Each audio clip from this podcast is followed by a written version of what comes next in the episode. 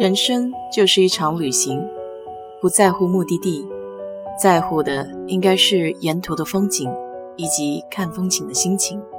我是 DJ 水色淡子，在这里给你分享美国的文化生活。关于美国人的穿着，直到现在我都有印象很深的一次，就是坐飞机回国中途转机的时候，遇到过一对母女。他们穿的是八十年代流行的运动套装，当时看到我还是相当诧异的，心想这也许是复古潮流吧。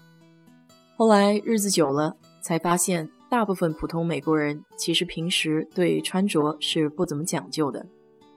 穿衣的风格大多无拘无束，尤其像在德州这种跟时尚几乎不沾边的大农村，这衣着更是以宽大舒服为主。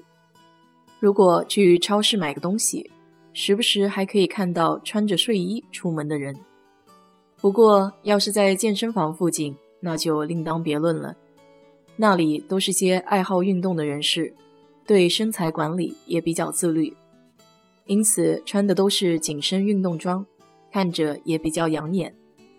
德州这里墨西哥人比较多，年轻的墨西哥女生那是一个赛一个的性感漂亮，前凸后翘。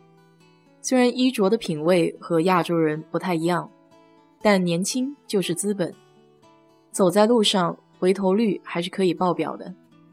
可是当他们结了婚、生了娃之后，身材就会有个不可逆的突变。随之而改变的就是他们的穿衣习惯，上身的衣着变成了宽松的大 T 恤，下身他们喜爱穿个紧身的七分健身裤和运动鞋。大部分德州的女生对自己的身材都很自信，即便比较结实壮硕或稍显丰腴，也并不影响她们穿小吊带衫。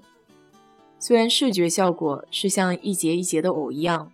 但那种不在意他人眼光、信心满满、从容的样子，也让身边的人觉得这样挺好。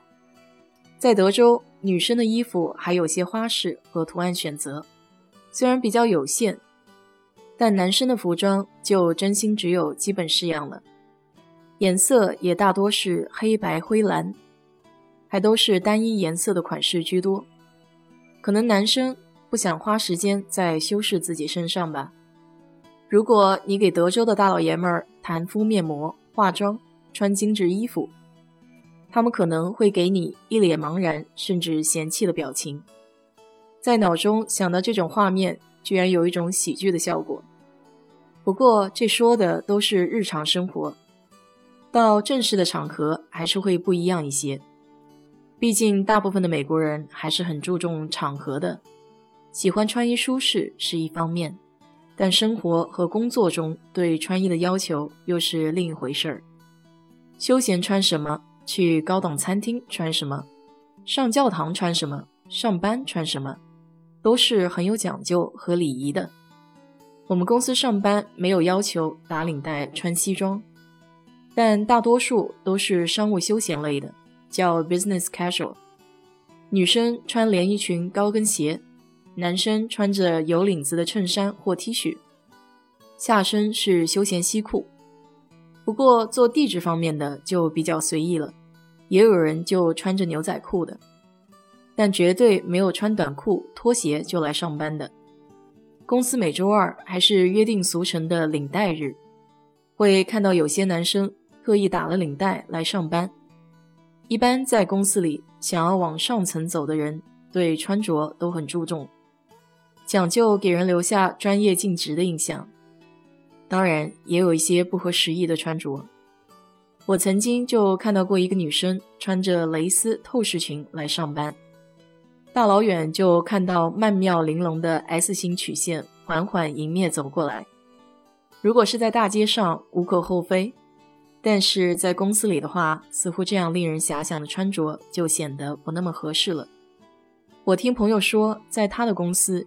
人力资源部是会干涉不合时宜的穿着的，不过我倒是没有在我们公司听过这种情况。除了日常装、工作装，德州还有些地方特色的服饰，那就是牛仔风。这种风格比较粗犷率性，头戴牛仔帽，身穿格子衬衫，腰系宽大的皮带，脚踩牛仔靴。为了凸显牛仔的特性，还可以在脖子上系一条方巾。到了天气凉快些的时候，在休斯顿各个地方都能看到这样传统打扮的人，混在人群中也并不觉得突兀。其中，牛仔靴是一个很特别的物件。它的设计特点是高跟、圆或者尖的鞋头，高筒没有鞋带。传统上是牛皮质，但也有采用其他动物的皮革，如鳄鱼、蜥蜴等。一般将这些以特殊皮革制造的牛仔靴归类为外来款式。一双质量好的手工牛仔靴可以卖到上千美元。其实，西部穿着的演变是一个比较有意思的话题。以后有机会可以给你深聊一下这里面的讲究。好了，今天就给你聊到这里。如果你对这期节目感兴趣的话，欢迎在我的评论区留言，谢谢。